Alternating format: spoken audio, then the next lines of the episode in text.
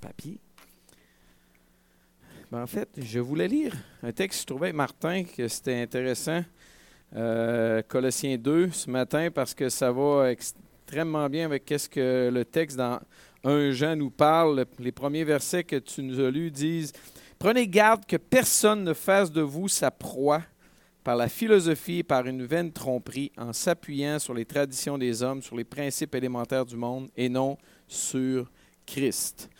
Euh, en fait, c'est le sujet qu'on va regarder ce matin, savoir discerner l'esprit de vérité dans 1 Jean 4.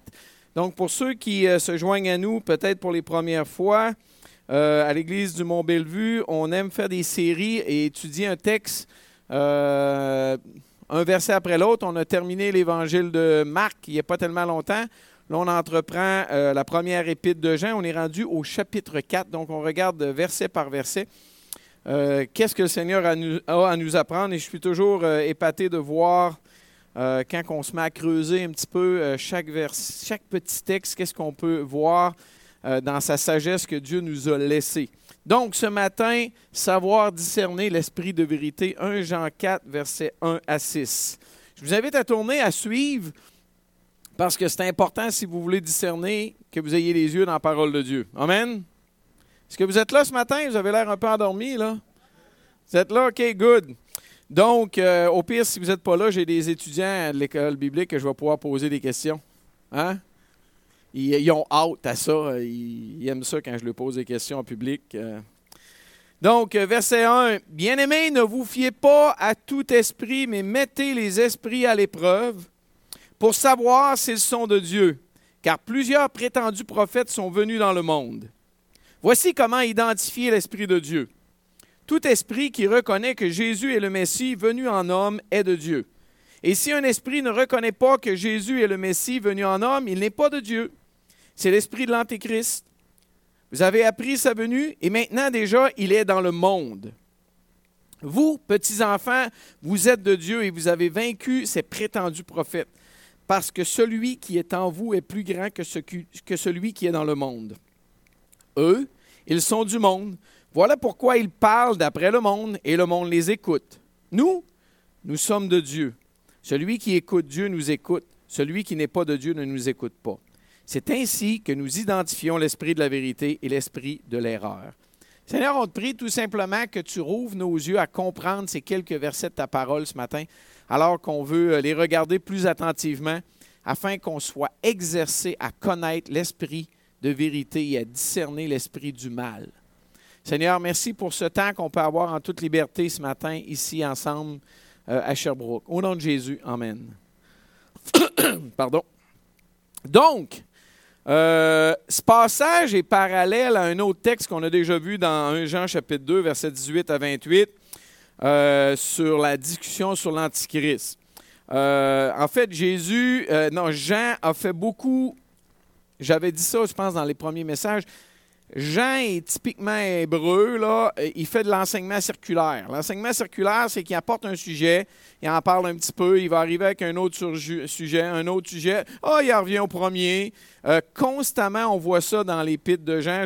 quand je lisais pour nous préparer, euh, quand on avait décidé avec Jean-Marc qu'on faisait ce texte-là, je m'étais mis à souligner, mettons d'une couleur tel mot, tel mot, puis constamment les sujets partent et reviennent et partent et reviennent. Donc ça, c'est typique euh, à Jean. Il commence avec bien-aimé. Euh, une salutation pastorale, compassion, euh, ça peut être cher ami. En fait, le mot euh, grec, même si vous ne connaissez pas le grec, moi non plus, mais j'ai un ordinateur qui le connaît, c'est agapetoi. je ne sais pas, Jean-Marc, sais-tu comment même le prononcer ou tu es meilleur que moi en grec? Agapetoi, vous connaissez le mot amour, agapé, l'amour qui se donne, mais c'est la même idée. C'est la même, même, même racine. Euh, bref, Jean aime vraiment ceux à qui il écrit. C'est un peu ce qui les motive encore à les avertir, euh, à les mettre, euh, à, faire, à leur dire de faire attention au danger qui peut guetter leur foi. Et c'est le but de ce texte-là. et son avertissement est pas mal clair. Derrière chaque déclaration, chaque enseignement, chaque prophète, puis j'en parle dans un instant, il y a un esprit. L'esprit de la vérité. Ça peut être l'esprit du mensonge. et c'est aux croyants de pouvoir le discerner. En fait, des fois, on, peut même être un peu bonasse. Euh, ni la croyance chrétienne, ni l'amour chrétien ne doivent être aveugles. Au contraire, la foi chrétienne doit être capable de confondre et de voir qu'est-ce qui est la vérité. On ne doit pas être crédule, croire n'importe quoi. Il faut être capable de discerner la vérité. Donc Jean s'intéresse à la source des messages qu'on entend. C'est exactement ce qu'il va nous dire. On ne devrait pas recevoir chaque parole annoncée simplement parce que la personne dit qu'elle parle de Dieu. On devrait examiner. Je pense en disant cela aux croyants de Béret. Je ne sais pas si vous vous souvenez. Pardon. Les croyants de Béret, ben Paul était parti il était rendu euh, en Macédoine, à Philippe. Il est allé à Thessalonique. À Thessalonique, là, ça va pas, il part de nuit, il se sauve, il arrive à Béret. Il y a un petit texte dans le livre des Actes que j'ai toujours aimé. Les croyants de Béret avaient des sentiments plus nobles que ceux de Thessalonique et ils examinaient chaque jour pour savoir si ce qu'on leur enseignait était exact. Ils examinaient les Écritures. Et c'est ce que le croyant est appelé à faire. Donc, je veux vous dire, le, texte est très intéressant et facile à suivre. Le verset 1 établit le sujet et les versets 2 à 6 en donnent l'explication. Le verset 1 de notre texte, là, c'est le sujet. Puis après ça, c'est simplement des, des, explications. Donc, relisons le verset 1 ensemble. Bien-aimés, ne vous fiez pas à tout esprit, mais mettez les esprits à l'épreuve pour savoir s'ils sont de Dieu. Car plusieurs prétendus prophètes sont venus dans le monde. Ça, c'est le c'est l'enseignement du texte. On pourrait arrêter là. Mais évidemment, Jean a choisi d'expliquer un petit peu plus qu'est-ce qu'il voulait dire. Mais le texte, l'enseignement, c'est le verset 1. Le reste, on est en train de toucher à des explications. Donc, le sujet, ne pas se fier, mais éprouver ceux qui parlent pour Dieu. Ne vous fiez pas à tout esprit. Euh, c'est un impératif. Vous savez, c'est quoi un impératif? C'est un ordre. Ne vous fiez pas. Il n'est pas en train de dire, ben, ça serait peut-être bon de faire attention à ce que les gens disent quand ils parlent pour Dieu. Non, non, c'est un ordre. Il nous dit, ne vous fiez pas à tout esprit. C'est un impératif. Qu'est-ce qu'un esprit dans le contexte qu'on a ici? Pardon. Qu'est-ce qu'un esprit? C'est le message qui est apporté par un prophète. Euh, par une personne, puis là, des fois, le mot prophète, il fait peur aux croyants dans le Nouveau Testament. Un prophète, c'est simplement quelqu'un qui parle pour Dieu. Euh, je dis souvent l'exemple, euh, dans un camp, l'oncle Yannick était le prédicateur, puis dans les camps de vacances l'été, on a des, noms de camps. Moi, mon nom de camp, c'était duct tape, parce que je mets du duct partout. mais l'oncle Yannick, Denis Simard, puis je le trouvais prétentieux la première fois. Il dit Moi, mon nom de camp, c'est prophète, le prophète. Je le trouvais un peu prétentieux. Mais il avait raison. Dans un sens, ce matin, je joue le rôle du prophète. Je parle pour Dieu. Je rouvre la parole de Dieu. Je n'ai pas eu une onction spéciale. J'ai juste étudié le texte. Un prophète, c'est quelqu'un qui est appelé à parler pour Dieu. Et je crois que le Seigneur m'appelle à partager le message, la parole de Dieu, tout simplement. Donc, il faut juste faire attention de pas capoter sur ce mot-là. Euh, c'est un mot qui veut simplement dire parler pour Dieu. Et allez voir tous les prophètes dans l'Ancien Testament. Et des fois, ils, parlaient de l'avenir, mais bien souvent, ils leur disaient quoi faire maintenant. Ça, c'était la réalité d'un prophète. Il euh, ne faut pas oublier qu'à l'époque aussi, euh, personne n'avait ça dans les mains. Hein? Personne. Quelques-uns peut-être avaient un rouleau d'un livre. Et j'ai vu, par exemple, les rouleaux du Pentateuque. Genèse, Exode, Lévitique, Nombre, Deutéronome. J'en ai vu beaucoup lorsque je suis allé à Jérusalem. Ça peut être à peu près ça d'eau. Gros de même. Pas tellement pratique. Et c'était écrit comment? À la main. On disait que c'est un, travail de deux ans pour un scribe à temps plein écrire le Pentateuque. Donc, vous pensez à qu'est-ce que ça pouvait valoir? Si je veux m'acheter le Pentateuque, c'est le salaire d'un homme pour deux ans. Mettons qu'on est cheap un peu, puis la personne gagne 50 000 par année, ça coûte 100 000 Vous comprenez? Euh, c'était pas si évident que ça. Il fallait, mais les gens avaient été exercés à apprendre par cœur. Euh, bien des textes de la parole de Dieu, beaucoup plus que nous autres. Donc, il y avait tout de même des avantages. Donc, l'Esprit, le prophète, qu'est-ce qu'il est en train d'enseigner? Tous les croyants doivent être aptes à discerner la vérité de l'erreur. C'est ce qu'il est en train de nous dire. Pas juste être là puis se faire remplir, puis écouter un peu n'importe qui, dire n'importe quoi mais d'être apte à discerner la vérité, de l'erreur. Euh, en passant, ce n'est vraiment pas nouveau. Ce qui est en train d'enseigner là, euh, j'essayais de réfléchir à l'époque d'Élie, là, dans l'Ancien Testament, quand Élie a eu la fameuse confrontation sur le mont Carmel, il était tout seul contre 450 prophètes de Baal puis 400 prophètes d'Astarté, je pense qui enseignait le mensonge. Il n'y a rien de nouveau de ce côté-là. Euh, je pensais à un autre texte dans un chronique que je vous lis rapidement. Le roi d'Israël répondit à Josaphat. Josaphat était le roi de Juda, le royaume du Sud. Il y a encore un homme par qui l'on pourrait consulter l'Éternel, mais je le hais car il ne me prophétise rien de bon. Il ne prophétise jamais que du mal. C'est Miché, fils de Jimla. Et Josaphat, roi de Juda, répondit que le roi ne parle pas ainsi. C'est intéressant ce petit texte-là. Pourquoi? Parce que c'est pas nouveau là, y avait des faux prophètes puis qui annonçaient les choses que les gens voulaient entendre. Euh, je recule au temps de Élie. Euh, ça, on doit reculer quoi? 2800 ans à peu près, grosso modo? Il n'y a, rien de nouveau. Euh, Ésaïe a dit Car c'est un peuple rebelle, ce sont des enfants menteurs, des enfants qui ne veulent point écouter la loi, qui dit, écoutez ça, qui disent aux prophètes Ne nous prophétisez pas des vérités, dites-nous des choses flatteuses, prophétisez des chimères. C'est Ésaïe qui dit ça. Là. Bref, c'était pas nouveau. Moïse a même dû, tu sais, Moïse, c'est bien avant tous les rois, à la sortie d'Égypte a même dû donner des instructions claires pour déterminer si le prophète c'est un vrai, il venait de Dieu. Puis la première chose qu'il a dit, il a dit si il prophétise quelque chose qui n'arrive pas, c'est par audace que parlé le prophète. Premier critère. Puis il dit une autre chose qui est très intéressante. S'il s'élève au milieu de toi un prophète ou un songeur qui t'annonce un signe ou un prodige, et qu'il y ait accomplissement du signe et du prodige, un miracle, bref, mais là, il continue, dont il t'a parlé en disant, allons après d'autres dieux. Des dieux que tu ne connais pas et servons-les. Tu n'écouteras pas les paroles de ce prophète ou de ce songeur, car c'est l'Éternel, votre Dieu, qui vous met à l'épreuve pour savoir si vous aimez l'Éternel, votre Dieu, de tout votre cœur et de toute votre âme. Et ça, ça peut être hallucinant, là, ce que je viens de lire. Ça, c'est pas nouveau, là. C'est Moïse qui dit. Ça se pourrait qu'un prophète dise quelque chose, qu'il y ait même un miracle, un signe qui arrive. Puis là, je vous le dis, là, on serait solidement frappé. Là.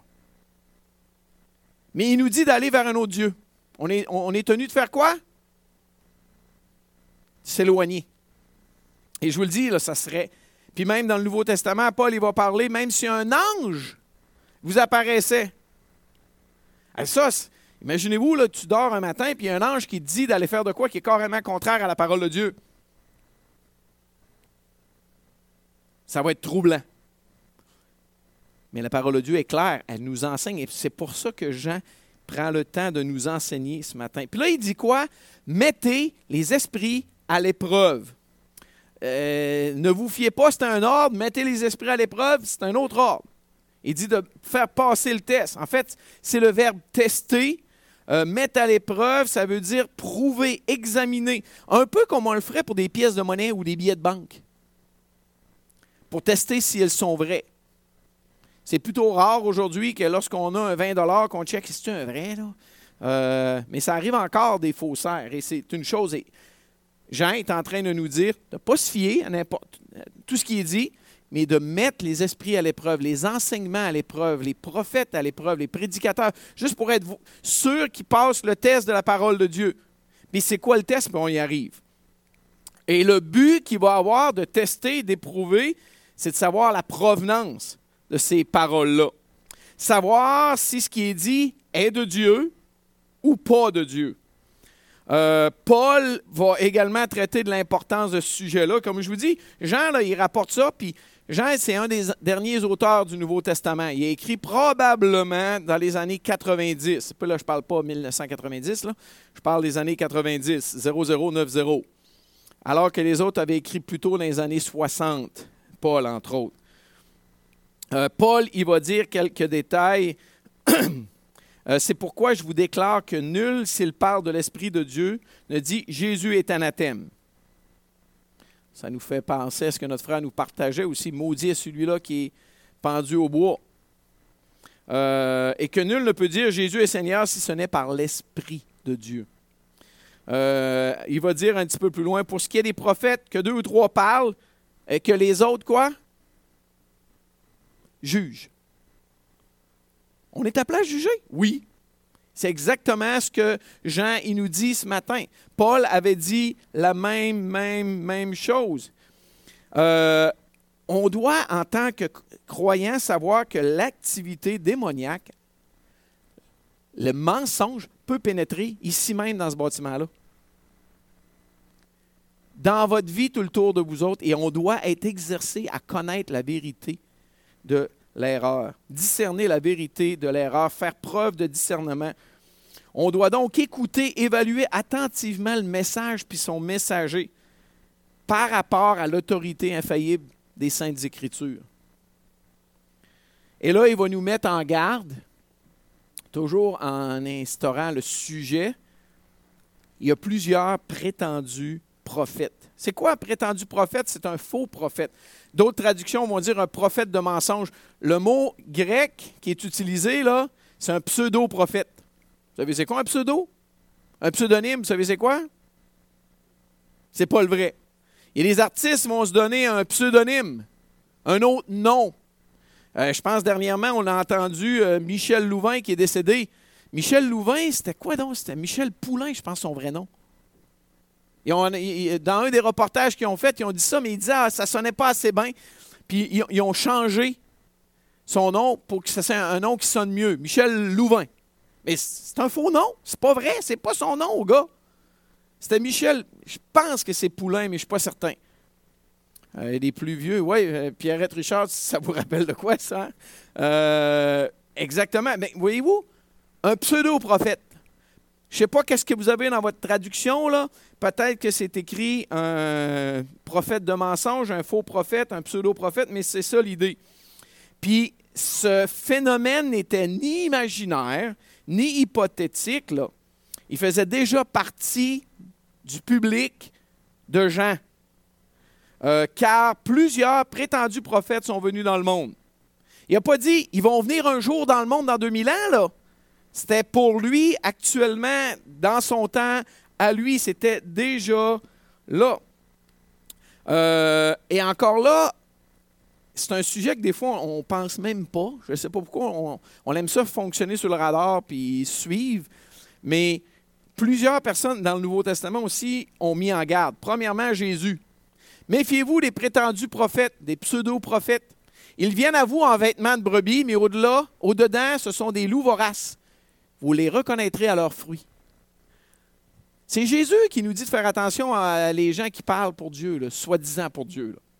Euh, Paul, il va dire, prenez donc garde à vous-même et à tout le troupeau sur lequel vous êtes. Le Saint-Esprit vous a établi évêque pour paître l'Église du Seigneur. Je sais qu'il s'introduira parmi vous après mon départ des loups cruels qui n'épargneront pas le troupeau.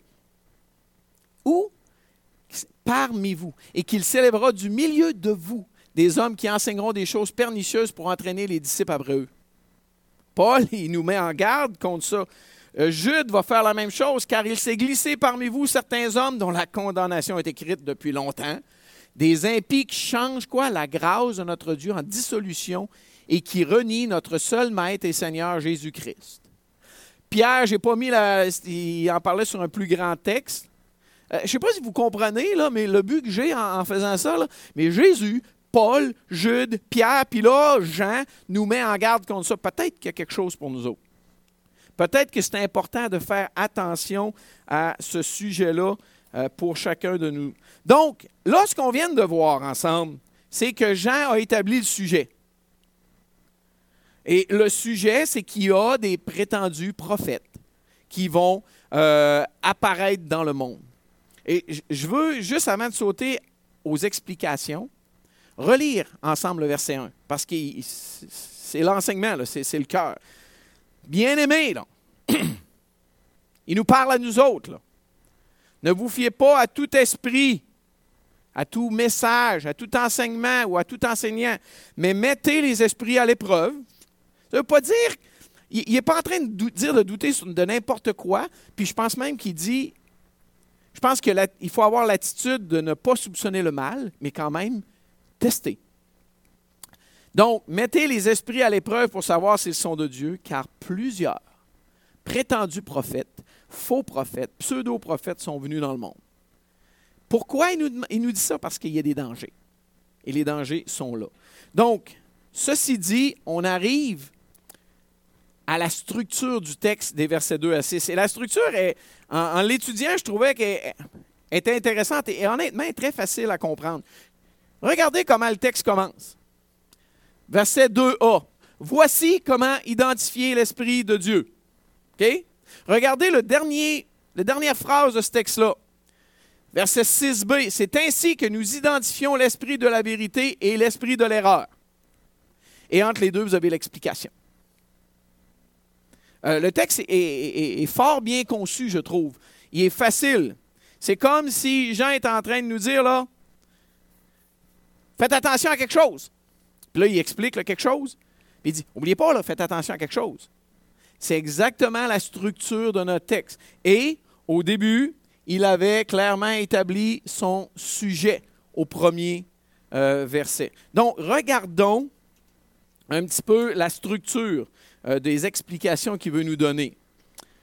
Ah, le test pour savoir reconnaître, identifier l'Esprit de Dieu de l'Esprit de l'erreur, les versets 2 à 3.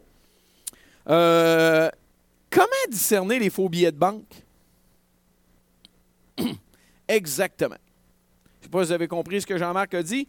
Les faussaires, là, non, pas les faussaires, les experts qui veulent apprendre à discerner les faux billets, ils n'étudient pas les faux billets. Il y en a trop. C'est trop bizarre. Ils étudient le vrai. Ils étudient le vrai. Il est vraiment fait comment? C'est quoi les, vraiment les petites caractéristiques spécifiques d'un vrai billet de banque? Comme ça, lorsqu'il envoie un faux, il dit non, non, il manque ça, il manque ça, il manque ça, et ça, c'est pas bien fait, il n'est pas fait comme le vrai. Il faut donc, nous, en tant que croyants, étudier le vrai. Essayons pas d'essayer de, voir toutes les supercheries que l'ennemi euh, est expert en, en supercherie de l'ennemi. Non, étudions Dieu. Euh, il faut connaître Jésus-Christ. Et le test, c'est exactement ça. Le test, j'ai écrit, est christologique.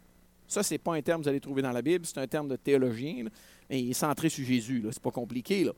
Que pensez-vous de Jésus le Christ? C'est ça le test. Qu'est-ce que vous pensez de Jésus le Christ? La légitimité d'un prophète, d'un enseignement est déterminée par ce qu'il dit de Jésus. OK? Ce que quelqu'un va penser, croire de Jésus, c'est ce qu'il va nous dire, pour, il va être révélateur pour tout le reste. Euh, le texte nous dit, voici comment identifier. D'autres vont dire reconnaître. Tout esprit qui reconnaît. Et quand on dit reconnaître, là, on n'est pas en train de, dire, oh oui, je sais que Jésus existe. Non, non. Euh, bien des gens sur la planète Terre disent que Jésus existe. En guillemets, croient que Jésus a existé. Mais ce n'est pas ça. C'est de reconnaître, c'est la confession qu'il fait au sujet de Jésus-Christ. Pas juste une simple parole dite en l'air. À peu près tous les Américains disent croire en Dieu. Est-ce qu'ils sont tous sauvés pour autant? Non. Ils reconnaissent qu'il y a un Dieu. N'oubliez pas que le diable, il croit en Dieu. Puis il tremble. C'est ce que la parole de Dieu nous dit. Euh, donc, c'est une vraie déclaration ouverte et directe sur la personne de Jésus. Et là, il nous donne deux critères clairs au verset 2. Je vais même les relire. Tout esprit qui reconnaît que Jésus est le Messie venu en homme est de Dieu. C'est quoi ces deux critères-là? Ben c'est clair, reconnaître que l'homme, Jésus, est le Messie. Deux choses. Deux choses bien importantes. L'homme en chair, reconnaître l'incarnation de Dieu dans la personne de Jésus-Christ. On doit parler, on ne parle pas d'un ange qui est venu sur la terre, on parle d'un être humain.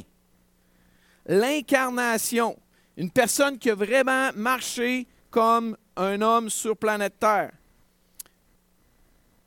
qui a été sujet aux mêmes défis, euh, à la fatigue, euh, au besoin de manger, euh, à la souffrance, au chaud, au froid, etc.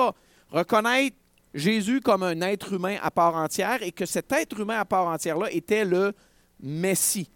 Euh, Messie, ça veut dire quoi? Ben, en grec, c'est Christos, Christ. Ça veut dire quoi? Christ, ça veut dire celui qui est oint. Euh, celui qui a été choisi par Dieu, il a été oint pour une œuvre particulière.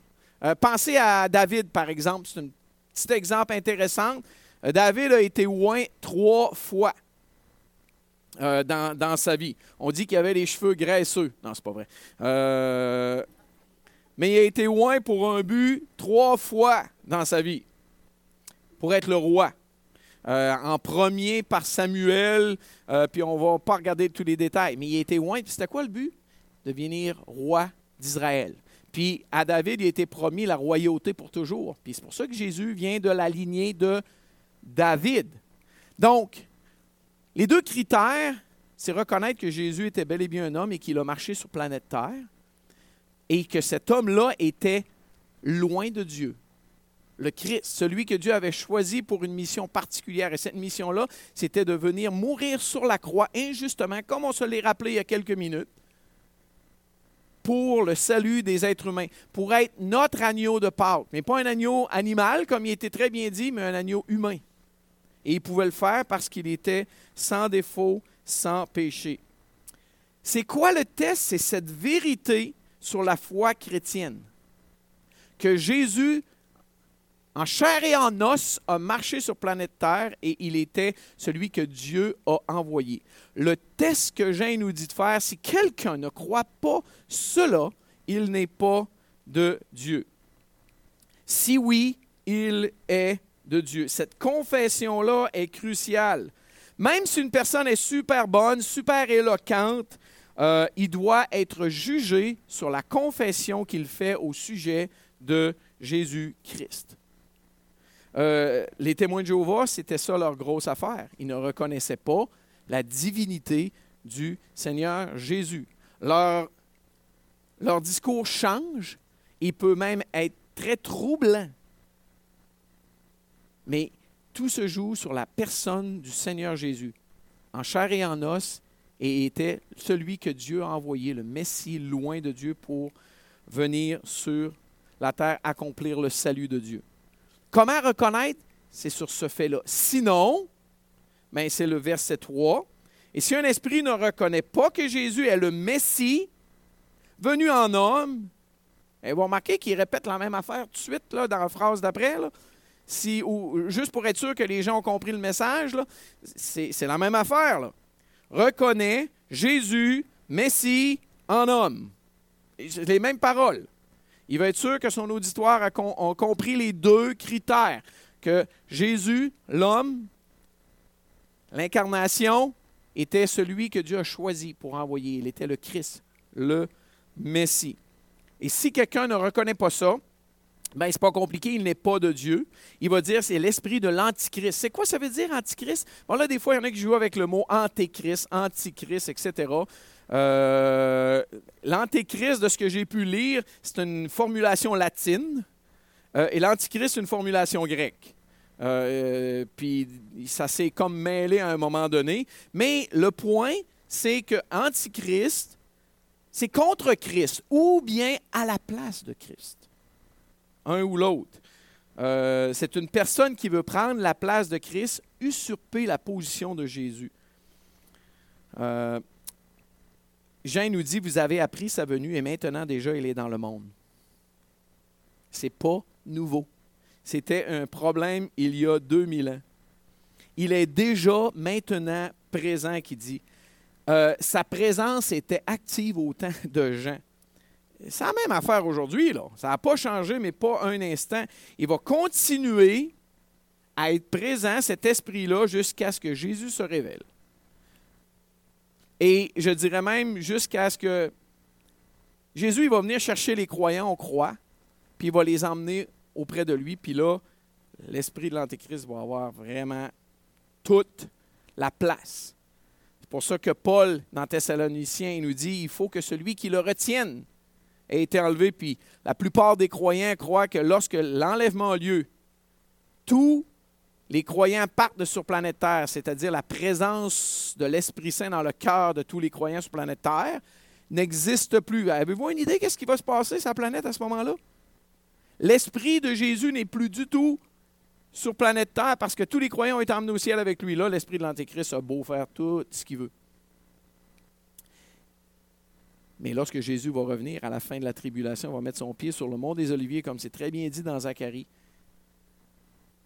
Là, l'esprit de l'Antéchrist aura pu le beau jeu, mais pas du tout, parce que Jésus, en chair et en os, va revenir en puissance et en gloire sur la planète Terre.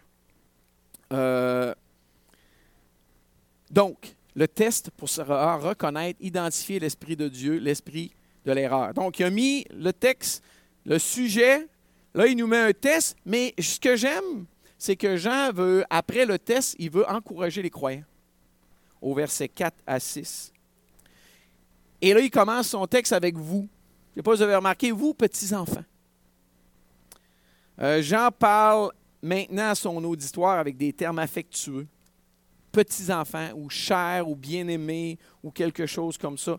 Il veut les encourager d'une façon affectueuse au verset 4. Vous, petits-enfants, qu'est-ce qu'il dit? Vous êtes de Dieu et vous avez vaincu ces prétendus prophètes. Il revient avec cette idée-là. Parce que lui qui est en vous est plus grand que celui qui est dans le monde. Il insiste sur le fait qu'ils sont vainqueurs. Vous avez vaincu. Euh, et la victoire, le thème pour victoire, c'est une victoire passée qui se poursuit dans le présent. Ce n'est pas fini. Ce n'est pas juste comme une game de hockey, tu as gagné, puis euh, il y, a une équipe qui gagne la Coupe Stanley. Là. Ils sont tous contents, mais au mois de septembre, ça recommence, puis ils sont pas meilleurs que les autres. Vous, comprenez? Mais c'est pas ça l'idée. C'est pas. La, victoire, elle est là pour toujours. Elle est accomplie pour toujours. Et là, Jean va leur rappeler la véritable source et le secret de leur victoire. Euh, les croyants ne sont pas nécessairement plus brillants, plus intelligents, meilleurs que tous les autres. Non. Mais vous savez quoi? Celui qui est en nous est plus grand que celui qui est dans le monde. Oui, j'aimerais ça entendre un Amen là-dessus. Euh, je vais toujours, ce texte-là est vraiment spécial pour moi parce qu'à un moment donné, il y a deux ans, on est euh, une soirée pluvieuse en plein milieu de l'été et mon directeur de camp m'appelle à la maison. Euh, il est 10 heures le soir, il pleut. C'est une soirée maussade. Puis là, il y a une cabine de filles que ça va pas. Il dit Martin, j'ai besoin d'aide. Peux-tu venir m'aider là? Je sais pas trop quoi. je descends à course, j'arrive en bas. Puis là, il y avait une cabine de jeunes filles, un camp d'adolescents, qui avaient soi-disant vu des choses un peu démoniaque dans la cabine. Tu sais, des choses bouger d'une façon étrange qui n'auraient pas dû, etc. Puis là, tout, écoutez, imaginez-vous une cabine de filles de 14 ans, là, OK? C'était la panique dans la cabine. Là, je commence à jaser avec eux autres. Ils n'étaient était plus dans la cabine, il n'était plus question qu'ils restent là, eux autres-là. Euh, ils étaient rendus dans la cafétéria, puis ça pleurait, puis c'était le, drame. Euh, puis là, j'arrive là, qu'est-ce que tu fais? Et là, je vais, vous le dire, frères et sœurs, je ne savais pas quoi faire avec eux autres. Mais là, je commence à jaser avec la cabine, puis je m'aperçois que c'était toutes des, jeunes filles qui professaient le nom du Seigneur Jésus. Et là, je pense à ce verset-là. Je m'en souvenais plus, il était où, mais mon téléphone n'était pas loin. J'écris les noms, je trouve la référence du verset. Puis là, je le mets, me mets à lui parler. J'ai dit, les filles, je ne vais pas m'ostiner avec qu'est-ce que vous dites avoir vécu votre, votre expérience. Je n'étais pas là. Est-ce que je dis que c'est des mensonges? Peut-être, peut-être pas. L'ennemi de Dieu a des grands pouvoirs. Et la Bible nous le dit. Même Moïse nous a dit que ça pouvait arriver. Mais vous, appartenez à Jésus, oui. Mais laissez-moi vous dire de quoi. Celui qui est en vous est plus grand que celui qui est dans le monde. Et là, j'ai même fait un rap avec eux autres. Celui qui est en vous est plus grand que celui qui est dans le monde. Tu sais. Euh, on s'est mis à avoir du plaisir ensemble. Et là, j'ai dit, là, il est rendu 11 heures, les filles, il faut aller se coucher. Je ne sais pas ce qui peut se passer, mais moi, je sais une chose. Celui qui est en vous est plus grand que celui qui est dans le monde. On va prier ensemble, mais moi, je vais prier que vous ayez la meilleure nuit de sommeil que vous n'avez pas eue depuis le début du camp. Puis je vais aller vous reconduire dans votre cabine. OK, les filles? Puis si vous vous mettez à paniquer et à douter, vous allez dire quoi? Celui qui est en moi est plus grand que celui qui est dans le monde. Et on a prié ensemble, puis le lendemain matin, je suis allé les voir au déjeuner. Hein. Les filles étaient toutes là avec un grand sourire. Euh, il y avait eu une super de bonne nuit de repos. Et ça, c'est la vérité. Celui qui est en nous est plus grand que celui qui est dans le monde. Quel contraste, quelle assurance, quelle bénédiction. Euh, oui, l'ennemi de Dieu est là, il est puissant. Je pensais à Éphésiens quand que je, préparais ça. Euh, Paul, il dit, vous étiez morts par vos offenses et par vos péchés dans lesquels vous marchiez autrefois, quoi? Selon le train de ce monstre, le, ce monstre, le train de ce monde, le prince de la puissance de l'air, de l'esprit qui agit maintenant dans les fils de la rébellion. C'est vrai. C'est une réalité. Mais c'est tellement un réconfort de savoir que celui qui est en nous est plus grand que celui qui est dans le monde. Euh, Satan, l'Antéchrist, son esprit de l'Antéchrist qui peut être partout, sont pas à la hauteur face à Dieu. Euh, on peut toujours connaître une victoire en tant que croyant en Jésus-Christ en se fiant sur ces grandes vérités de la parole de Dieu. Donc là, il est allé, il dit, vous petits-enfants. Puis là, c'est simple, le texte de Jean est le fun, est très facile. Donc, vous, après ça, il dit, ben, eux autres. Eux autres, ils sont du monde. Et vous irez remarquer euh, le mot monde. Le mot monde dans notre texte revient six fois. Euh, au verset 5, là, ben, verset 4, il finit euh, que celui qui est dans le monde. Eux, ils sont du monde. Voilà pourquoi il parle d'après le monde et le monde les écoute. Le monde, c'est le mot cosmos qui veut dire le monde. tous les non-croyants, etc. Euh, on ne va pas faire une grande étude. Vous savez, des fois, leur message peut être bien attrayant pour ceux qui pensent comme le monde. Mais c'est là qu'il faut penser, pas comme le monde, mais comme Jésus. De, renouveler, notre intelligence, nous dit Paul dans Romains chapitre 12, au verset 2. Euh, les gens vont écouter ceux qui parlent comme eux.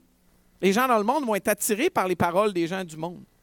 Mais j'espère que vous ne l'êtes pas, frères et sœurs. Que vous êtes, ça vous répugne, ça vous repousse et que vous êtes attirés par les paroles qui viennent du Seigneur. L'esprit de Dieu, pas l'esprit de l'Antéchrist, l'esprit qui est dans le monde, au contraire. Et il termine en disant Nous, nous sommes de Dieu. Voyez-vous, la structure de Jean, c'est belle, elle est simple. Vous, petits-enfants, ils parlent à tous les croyants. Eux autres sont dans le monde. Ils vont être attirés par toutes ces choses-là. Là. Ça peut paraître bien attrayant.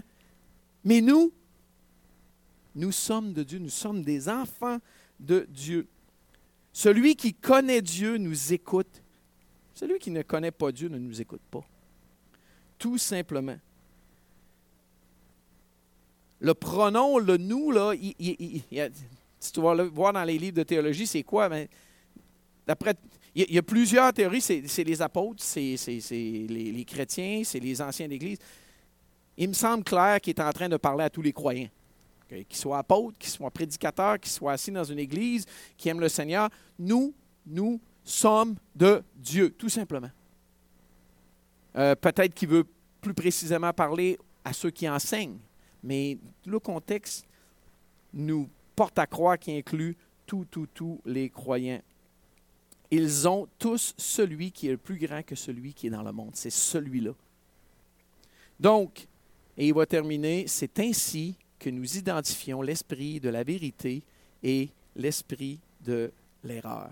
Frères et sœurs, il a établi son sujet et il nous exhorte à ne pas se fier, mais à éprouver ceux qui parlent pour Dieu, les messages, de vérifier si c'est conforme à toutes les saintes écritures. Même si ça arrive avec un miracle, avec un ange, peu importe, il est en train de nous implorer de tester, de vérifier que le message est véridique, il est de Dieu.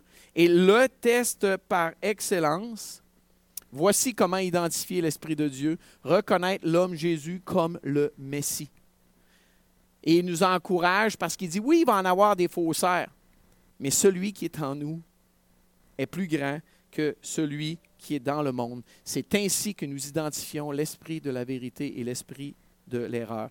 Donc ce matin, Jean, nous exhorte à faire attention à ce qu'on entend. Et pour être capable de le faire, mais il faut se pratiquer. Il faut avoir cette parole de Dieu-là en nous constamment. Et le test ultime, c'est de reconnaître Jésus-Christ en homme, en chair et en os, comme le Messie, celui qui avait été envoyé par Dieu. Encourageons-nous donc par ces paroles et n'oublions jamais que celui qui est en nous est plus grand que celui qui est dans le monde. Amen. Seigneur, merci de ta parole. Merci de ces, cet enseignement de gens qui nous met en garde. Et euh, dans un sens, on pense qu'on vit dans un monde où ce que c'est atroce aujourd'hui, mais il semble que Jean vivait les mêmes affaires. Seigneur, aide-nous à rester fidèles. Aide-nous à discerner la vérité en toutes choses. Merci de nous avoir instruits. Merci pour les paroles de Paul, de Pierre, de Jude, de Jean, de Jésus. Merci pour Moïse. Merci pour Ésaïe, pour Élie qui ont vécu des choses très similaires. Et si on est dans des temps de trouble, on peut se réconforter qu'on n'est pas les seuls. Et merci parce que tu nous as donné le test ultime. Est-ce que ces gens-là, est-ce que ces enseignements-là reconnaissent que Jésus est venu en chair et en os et qu'il était celui que tu avais envoyé, Père? Et merci, Père, que celui qui est en nous est beaucoup plus grand que celui qui est dans le monde. Au nom de Jésus-Christ, Amen.